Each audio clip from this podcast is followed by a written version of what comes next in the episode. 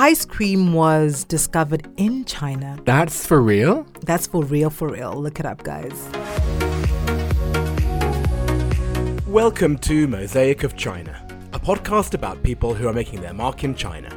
I'm your host, Oscar Fuchs. Okay, this is the fourth special compilation episode from season 2. And this time we're listening to how all 30 of the guests from the season answered the question What is your favourite China related fact? So if you want to impress your friends with deep, deep knowledge about vibrating peppercorns, black hair dye, and urinating pandas, you're in the right place. Sean Harmon, the beer company CEO from episode 9. My favorite China related fact. There's so many.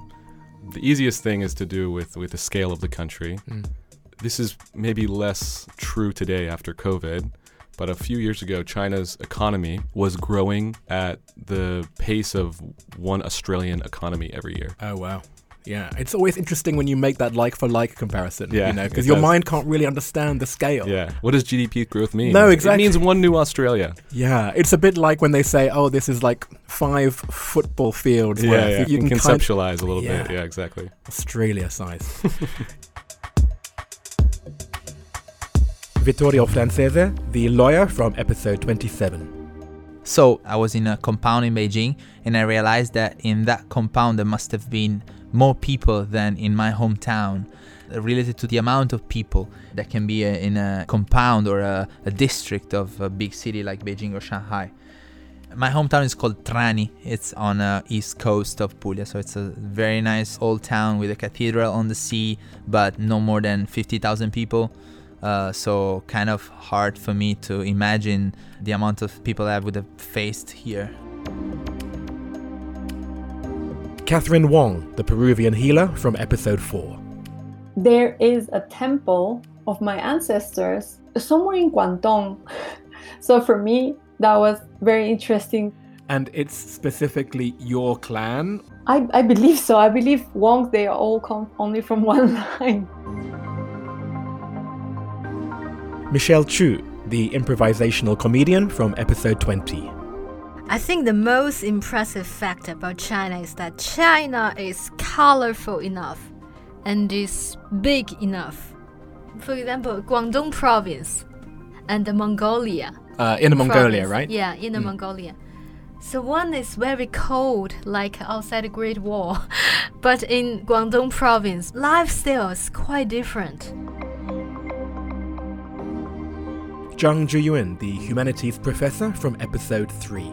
the variety in China is little because I know it is diverse. But compared to the size of continental Europe, it should be as diverse, but the truth is not. Björn Dahlman, the Swedish clown from episode 17. the fact that you can walk in a park and you meet old men and women who actually has amazing kung fu skills. I have this 70 something year old teacher in Shanghai. He was teaching me spear fighting, this long 3 meter spear, and he showed me and a bunch of other 30 something guys, okay, so this is how you hold a spear in one hand. And four of us, we couldn't lift the spear, it was too heavy. And this teacher, without an effort, just takes it up with one hand, hold the very edge of it, and balance it perfectly.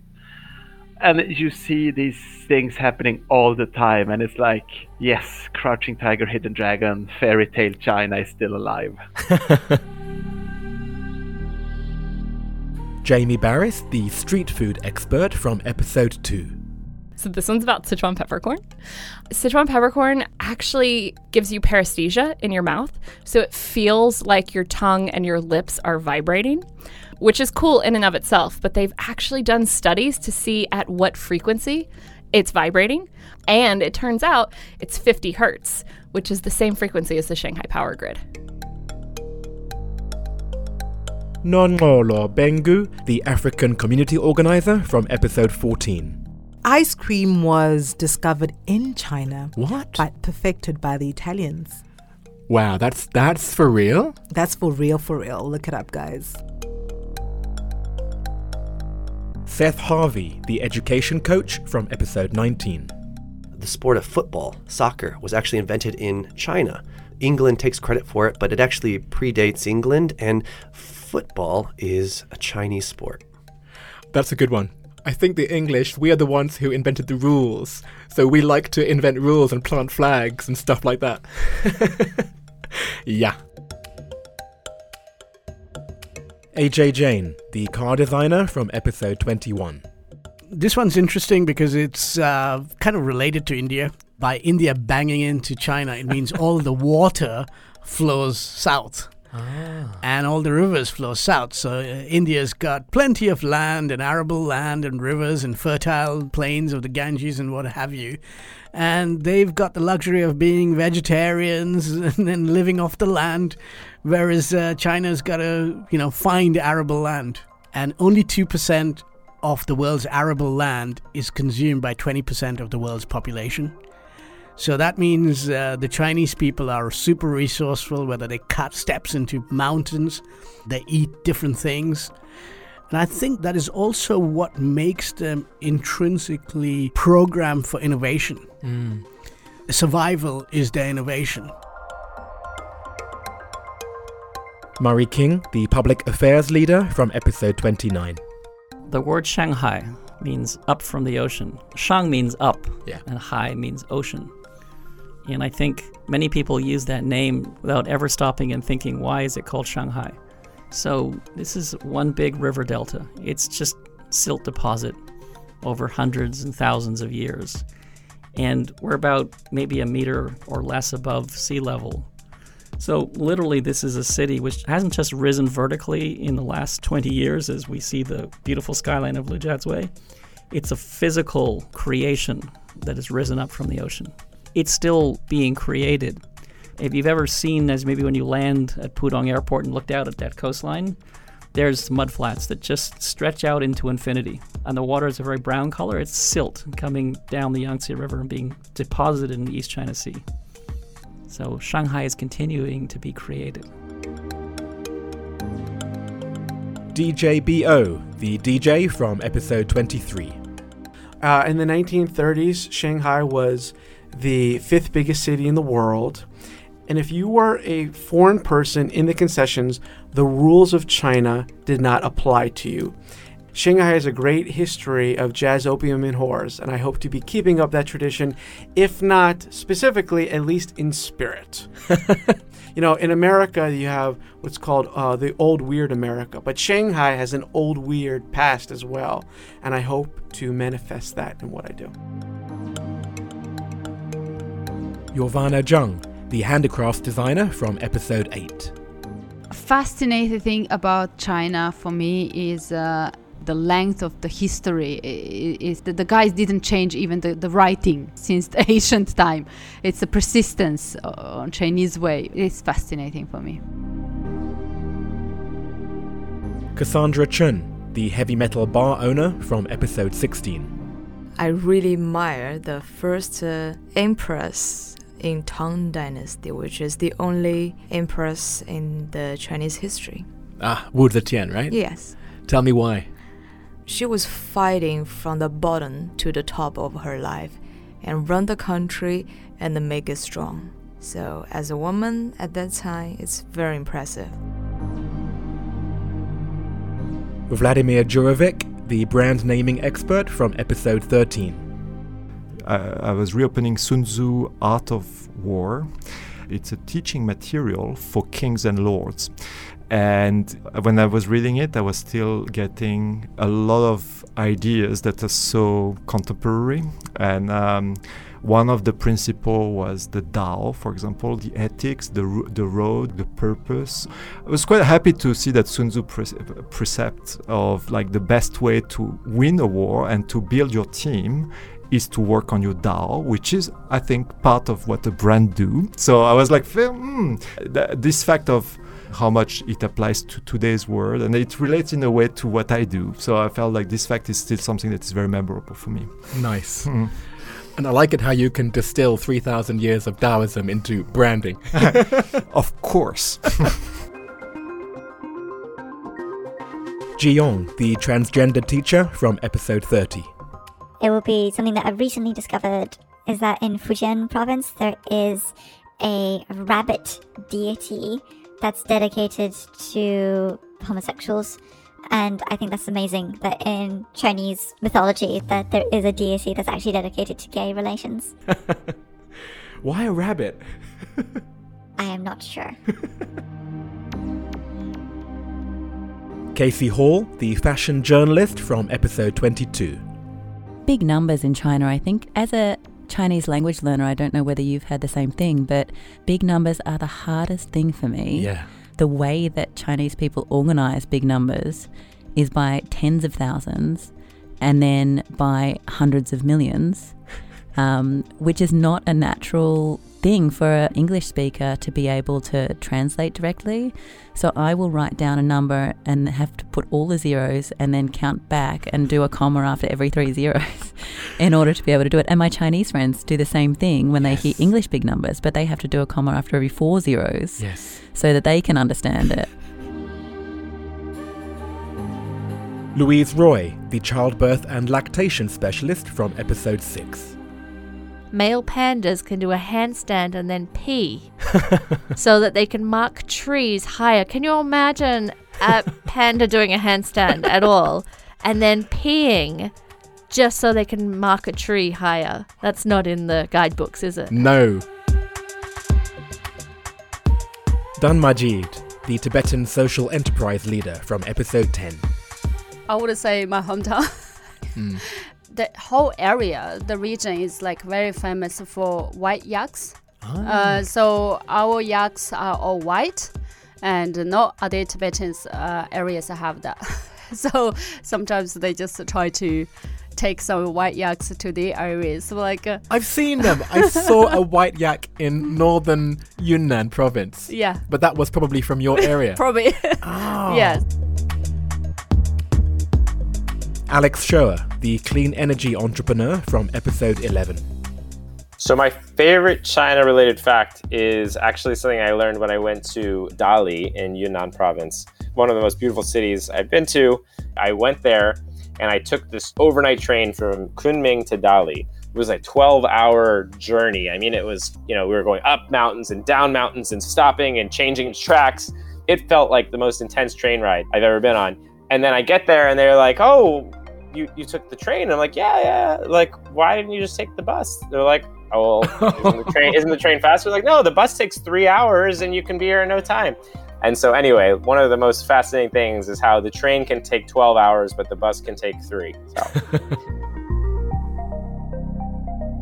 Michael Kinsey, the fire engineer from episode 25. So, my favourite China related fact is to do with the Three Gorges Dam Oh, in yeah. Hubei province. It's Mm. a massive hydroelectric dam, it's the biggest in the world, um, and it displaces large amounts of water. Um, and NASA have done a study um, and demonstrated it displaces so much water that it actually slows the rotation of the Earth by a few decimals of a microsecond. Um, so, it actually slows down time. What? I, I didn't believe this. I had to go and look it up, and on the NASA website, it's true. It's uh, amazing. Gosh, okay. Do you remember that Superman movie where he's he goes, He goes around around the- so fast. And, yeah, yeah, yeah. He goes around so fast. Yeah, yeah. and then he reverses time? I think it must be to do with that. he should have gone to Hubei. you know. Douglas C., the island businessman from episode 15. Uh, coming from Sinsa Island, one of my favorite facts is that Sinsa used to be part of Shanghai. And hmm. I think it's been seven or eight times now that Sinsa has applied to be part of Shanghai again, to return to the fold. oh, wait, so they are being quite open about wanting to leave Zhejiang province. They apply to Beijing all the Oh. time. Right. Yeah. This is a kind of cross provincial competition that the everyday person wouldn't really be aware of, right? Yeah. Zhejiang, which is a very strong and, and wealthy province, to get 50% of what Shanghai makes from the cargoes for all the shipments. Mm. Because there are no deep ports in Shanghai, it's all the ones around, like on Shengsa Island. Well, they get transferred to smaller boats, which is what you guys see on Huangpu River. Right. So the big ones come to your island, and then it gets it's a, it's a transshipment port. I'm just one of many islands. Mm. Salome Chen, the investor and developer from episode 24. Jiangnan, which refer to the Yangtze Delta region, it arouses this nostalgic feeling Yeah. So Jiangnan, what what is that area? Shanghai and maybe part of Zhejiang province and the south part of Jiangsu province. Yeah. They are culturally, they're historically connected, aren't they? Yeah. Because we don't use really Jiangnan very often, do we? Or do you hear that a lot? Mm, when we talk, when you speak, you don't use that much. But when you write, it's still very poetic. People use it a lot, a lot. Zhang Yuan, the performance art exhibitor from episode 7. In a way, our society is more like a performative society. If you really calm yourself down uh, as, as an observer or as someone outside, and then you, you observe what is going on uh, these days in China, it's a theater. Particularly when you go outside of China, how they see you as a Chinese and how they see what is happening in China, then you would feel much more about this. Wendy Saunders, the architect from episode 12.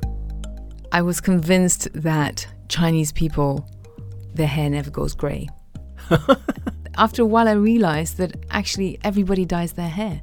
And even the men and all the politicians and everybody, they all dye their hair black. Especially the men. And the men, I mean, the women, okay, they dye their hair like already for ages, everybody does it. But the men, and this, this kind of fear of looking old, it was something that really surprised me so much because, on the other hand, in China, they respect the old so much more than we do in the West. So I really can't understand that duality of it. I still don't understand it. Zhao Huiling, the Africa travel vlogger from episode 28. So, my favorite thing about China is safety. Before moving back to Shanghai, I was living in New York. So, coming back to Shanghai, going back home at any hour of the day I want, you know, it was such a luxury to me. That's right. Yeah.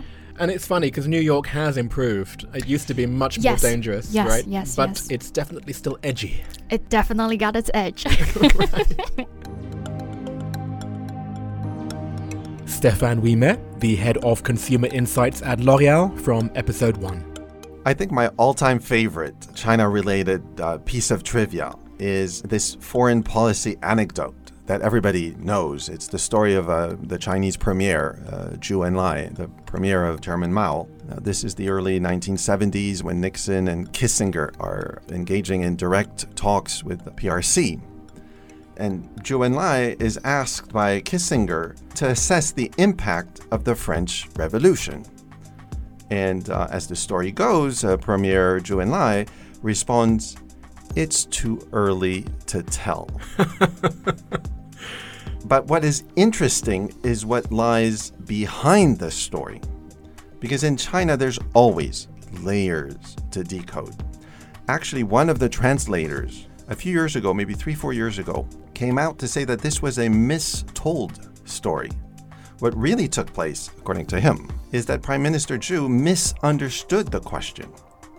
And rather than being asked to give his point of view on the impact of the French Revolution, uh, of those events of 1789, he thought he was being asked about the student protests that hit Paris in 1968. So you see, in this context, Zhou Enlai's answer was very sensible taken out of its context with the years having polished uh, the story into almost a myth, it, it's totally different. It, it became an example of the patient and far-sighted nature of Chinese leaders who think in increments of centuries. But in recalling the exchange, this one translator said there was a misunderstanding that was too delicious to invite correction. And as it happens, this example to me, it reveals the difference between a story that is true and one that contains a good deal of truth. Crystal Mo, the fine dining expert from episode 26. My favorite China related fact is the longer you stay in China, the more you realize how little you know about China. Because you've been in China now how many years? 23 or 24? Oh, ah, is that all? Yes. And were you the kind of person who at the beginning you were the super expert and you thought that you knew everything, or did you always have that humility from the start? I never thought about how much I know or don't know. But when I first came to China, I thought that the US was perfect. And so coming to China and hearing another perspective on the US, seeing global geopolitics from outside the US, was a very big aha moment. Yes. This is when American exceptionalism clashes with China exceptionalism. Coco Santi, the drag performer from episode 5. Um, I don't really have a China related fact. Only because here's the thing the facts that I knew about China keep changing. so, like, like sometimes I'll come here and I'll be like, "Oh, that's an interesting fact," and then I find out a new piece of information. I'm like, "What the hell? Yes. I, I learned it a different way. That's not that doesn't work out at all for me." So I don't have one. Oh, that's a good one. Yeah. Joe McFarland, the product sourcing leader from episode 18. Feng Shui. So um, we have to make sure that we get that right in the office. So everything's got to be facing south for the best position, um, and it will keep evil away. In general, southern China seems to be more into feng shui than Shanghai and northern China, wouldn't you say? Or you would say No, differently? I, th- I th- there's a, I know quite a fair few local friends who have moved apartments and they get the feng shui guy round to uh, check it out. There you go. Before they move in. Oh. Oscar, have you not had your apartment feng shui? I have not. That would explain why I've lost so much money. Doing this bloody thing.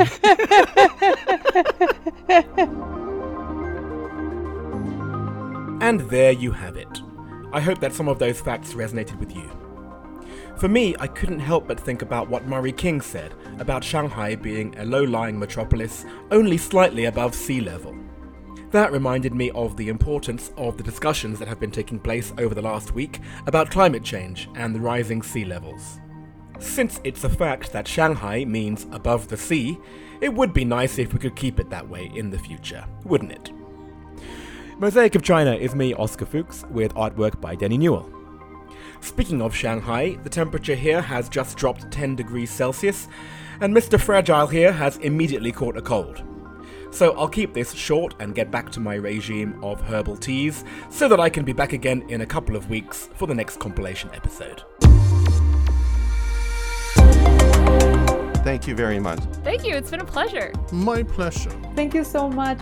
Oh, hey, thanks. Thank you very much. Thank you. Thank you. It's been a pleasure. Thank you. Thank you. Thank you. Thanks. Thank you. Thank you. Thank you.